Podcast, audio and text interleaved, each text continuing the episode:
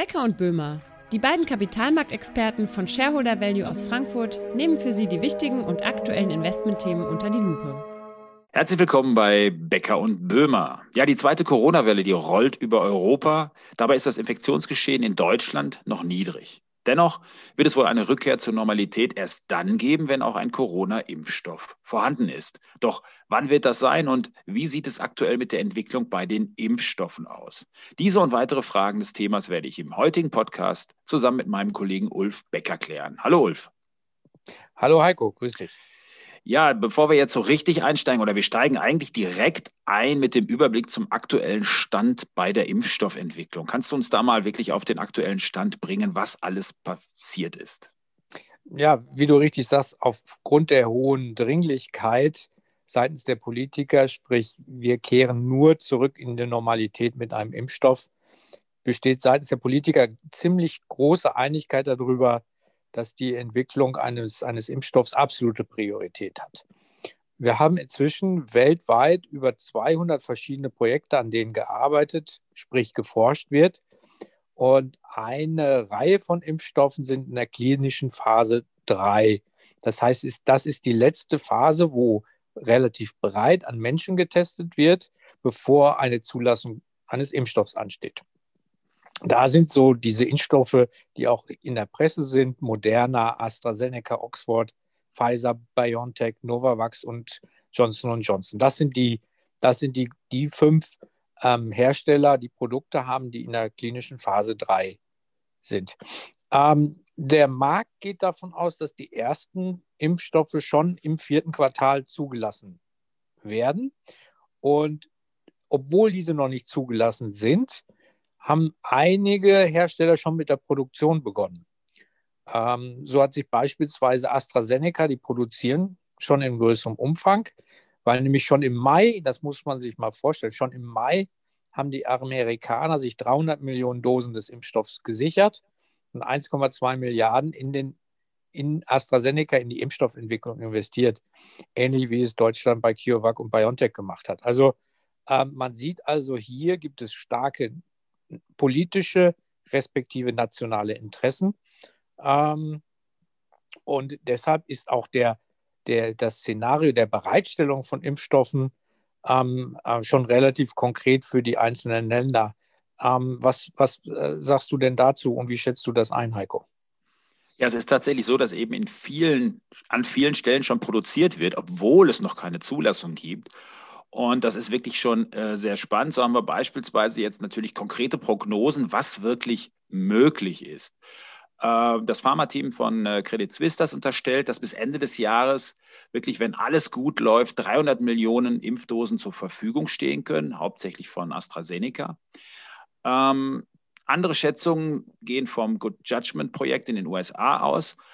Die sagen aber, dass es wirklich nur eine Wahrscheinlichkeit gibt von 40 Prozent, dass 25 Millionen Impfdosen bis Ende des ersten Quartals 2021 vorhanden sind.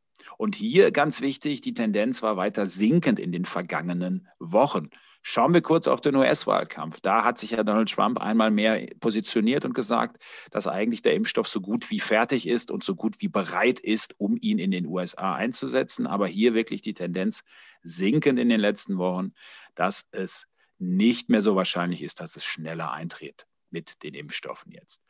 Ähm, klar ist aber auch, wenn diese Mengen nur zur Verfügung gestellt werden können, dass natürlich nicht jeder geimpft werden kann, direkt von Anfang an. Da stellen sich noch die Fragen, wie wird darüber entschieden, wer eben geimpft wird und wann. Und auch wenn beispielsweise ein US-Unternehmen hier Nummer eins ist, ob dann erst eine nationale Lösung angestrebt wird oder ob gleich international auch Impfstoffe weitergegeben werden. Ja, und dann gibt es natürlich auch noch logistische Themen und das ist sowas, wo man sich bislang kaum Gedanken drüber gemacht hat. Aber es gibt beispielsweise einige Impfstoffe, die müssen bei minus 70 Grad transportiert werden. Sonst ist die Wirkung nicht mehr da. Und das sind natürlich auch große Herausforderungen, die auch die Kosten noch weiter nach oben treiben. Ja, aber die Entwicklung der Corona-Impfstoffe, wie wir eben sehen, geht rasend schnell voran. Das sorgt natürlich auch für Kritik. Und nenn doch mal wichtige Kritikpunkte, die an dieser aktuellen Entwicklung aufkommen, Ulf. Ja, ähm, also einer der wesentlichen Kritikpunkte ist, dass wir hier wirklich einen Parforce-Ritt haben äh, in der Entwicklung. Noch niemals ist es so schnell vonstatten gegangen. Ich komme da gleich noch mal ein bisschen näher drauf. Ähm, und dass das ganze Thema sehr stark politisch motiviert ist, wie wir, um, wie wir vorher bereits ausgeführt haben, ähm, da ansonsten aus Sicht der Politiker eine Rück Rückkehr zur Normalität äh, wenig wahrscheinlich ist. Sodass manchmal äh, bei dem einen oder anderen die Befürchtung aufkam, dass auch eine Zulassung politisch motiviert sein könnte und dass man bei der Zulassung ein Auge zudrückt.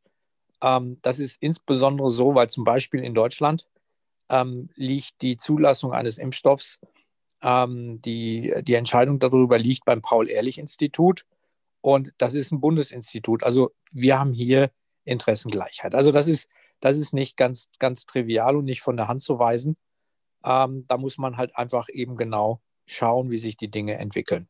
Was das Thema Parforce angeht, muss man sagen, normalerweise dauert ein Impfstoff die Entwicklung acht bis zehn Jahre. Und in diesem Fall haben wir ähm, bis, bis dato neun Monate und wenn wir die Zulassung dann bekommen, innerhalb Q4 vielleicht maximal zwölf Monate dran gearbeitet. Ähm, und trotz aller Hohelieder, die wir singen auf den technologischen Fortschritt und die Tatsache, dass so viele Ressourcen da reinfließen, ähm, fehlt einfach ein wesentlicher Faktor, nämlich der Faktor Zeit.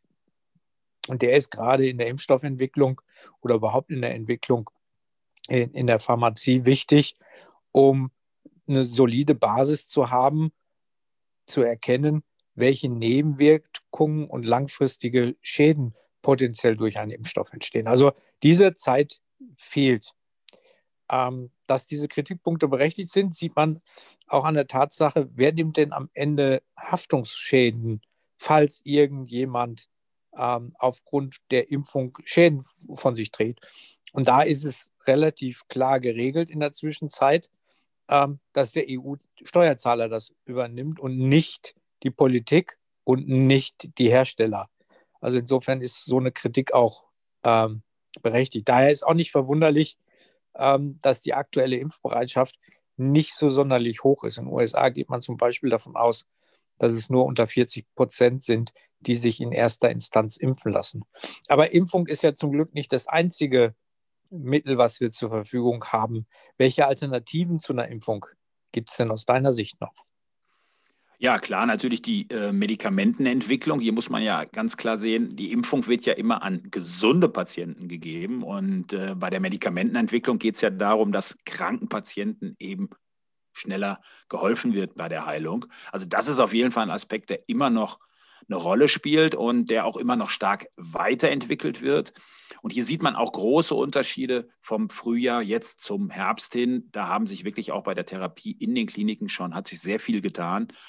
Und hier können immer neue Wirkstoffe eigentlich auch eingesetzt werden. Das andere ist die Herdenimmunität. Ja, das wird natürlich häufig als zu riskant angesehen und da muss man wirklich schauen, wie sich da die weiteren Zahlen ergeben. Ähm, auch das Beispiel aus Schweden hat uns ja gezeigt, wo es eigentlich eher Richtung Herdenimmunität laufen sollte. Das heißt also, dass ein höherer Prozentsatz der Bevölkerung schon mit Corona infiziert ist und dadurch dann eben die Wahrscheinlichkeit, dass sich weitere anstecken, nicht mehr so groß ist. Das ist ja grundsätzlich damit gemeint. Ähm, es gibt aber jetzt schon ganz vielversprechende Studien, wo es sich ganz klar zeigt, dass es eine Kreuzimmunität gibt von über 80 Prozent von anderen Coronaviren. Und das ist natürlich ein wichtiger Aspekt, dass man im Endeffekt hier auch weitere Infektionen ausschließen kann. Ähm, da muss man mal schauen. Das Ganze wird aber auf Basis von T-Zellen und nicht auf Basis von Antikörpern gemacht. Also hier muss man mal genau schauen, wie sich sowas entwickelt. Aber wir sehen hier auf jeden Fall, es gibt verschiedene Varianten, ähm, wobei natürlich die Impfung den breitesten Weg gibt und natürlich dann auch eine schnelle, ein schnelles Ende der Pandemie kann man fast nicht sagen, aber doch eine schnelle Beherrschbarkeit der Pandemie dann bringen wird. Und nochmal kurz zu dieser Akzeptanz von den Impfstoffen in der Bevölkerung. Du hattest es schon kurz erwähnt, aber die Zahlen zu den USA, die sind nochmal ganz wichtig eigentlich. Denn ähm, seit Mitte Juli ist die, die Zustimmung dort nochmal wirklich rückläufig auf. Die direkte Frage, würden Sie sich gegen Corona impfen lassen?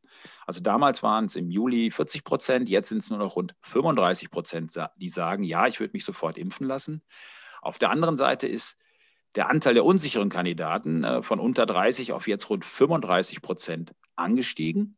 Und die Ablehnung ist fast konstant bei 30 Prozent. Auch das muss man natürlich sehen, dass hier immer noch wirklich große Vorbehalte auch in der Bevölkerung sind, wiederum bezogen auf die USA. Werte für Deutschland habe ich jetzt hier nicht griffbereit, aber man kann schon sehen, dass natürlich wirklich die Akzeptanz auch erstmal noch kommen muss. Und hier spielt sicherlich die Zeit auch eine wichtige Rolle. Jetzt haben wir ja grundsätzlich auf diesen Markt geschaut und weniger auf die Börsenentwicklung beispielsweise auch in diesem Bereich. Aber was heißt denn die gesamte Entwicklung im Bereich Impfstoff für unsere Mandate, Ulf? Ja, grundsätzlich, wenn es wirklich so sein sollte, dass Impfstoffe sich in der Breite durchsetzen, ähm, dann dürfte es tatsächlich eine Relief-Rallye geben der Value-Titel, ähm, was natürlich per se für unsere äh, Mandate, die ein, ähm, ein Value-Tilt haben, ähm, durchaus äh, positiv äh, sein sollte. Ansonsten setzen wir aber nicht spezifisch auf potenzielle Impfstoffgewinner, weil das nicht so sehr in unsere Investmentstrategie passt. Denn für einige Titel ist das natürlich schon eine sehr binäre ähm, Geschichte wie Moderna. Ähm, beispielsweise für den Unternehmenswert, um den zu bestimmen, muss man eine sehr, sehr klare Aussage darüber treffen, wird der Impfstoff zugelassen, wann wird er zugelassen, ähm, zu welchem Preis wird er verkauft, wie viel setzen die ab.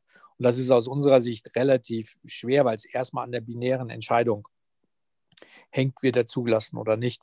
Ähm, und insofern ähm, ist das eher nichts, was in unseren ähm, Investmentansatz reinpasst. Also wir würden eher generell äh, profitieren, dass die Stimmung besser wird, dass wir wirklich zu einer Rückkehr der Normalität äh, kommen. So ist denn auch äh, passiert durch die äh, verbreitete Impfstoffentwicklung. Aber wir setzen nicht dezidiert auf einen Impfstoffgewinner oder zwei Impfstoffgewinner. Das äh, ist auch tatsächlich genau das, was, was du sagst. Das passt eben nicht zu unserer Strategie.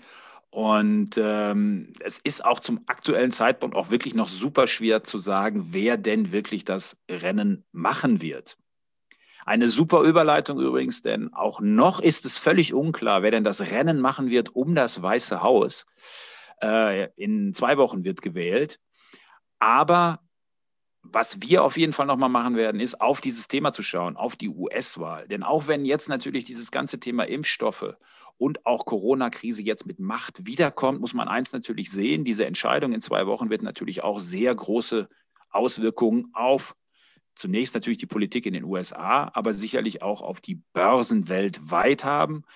Und was uns da wirklich erwartet, auch speziell auf das Wahlverfahren in den USA bezogen, genau das werden wir nächste Woche im Podcast hier machen bei Becker und Böhmer. Und jetzt zum Abschluss noch unser Disclaimer. Diese Publikation dient unter anderem als Werbemitteilung. Sie richtet sich ausschließlich an Personen mit Wohnsitz bzw. Sitz in Deutschland. Der Inhalt dieses Podcasts stellt keine Anlageberatung oder sonstige Empfehlung zum Kauf, Verkauf oder Halten von Finanzinstrumenten dar und ersetzen keine individuelle Anlageberatung. Die enthaltenen Informationen und Meinungen wurden mit großer Sorgfalt erstellt. Die tatsächlichen Entwicklungen können aber erheblich hiervon abweichen. Angaben zu historischen Wertentwicklungen sind kein Indikator für zukünftige Wertentwicklung. Weitergehende Informationen zu den von Shareholder Value Management AG betreuten Mandaten finden Sie unter www.shareholdervalue.de. Die in diesem Podcast enthaltenen Inhalte dürfen nicht ohne vorherige schriftliche Zustimmung der Shareholder Value Management AG vervielfältigt oder verwendet werden.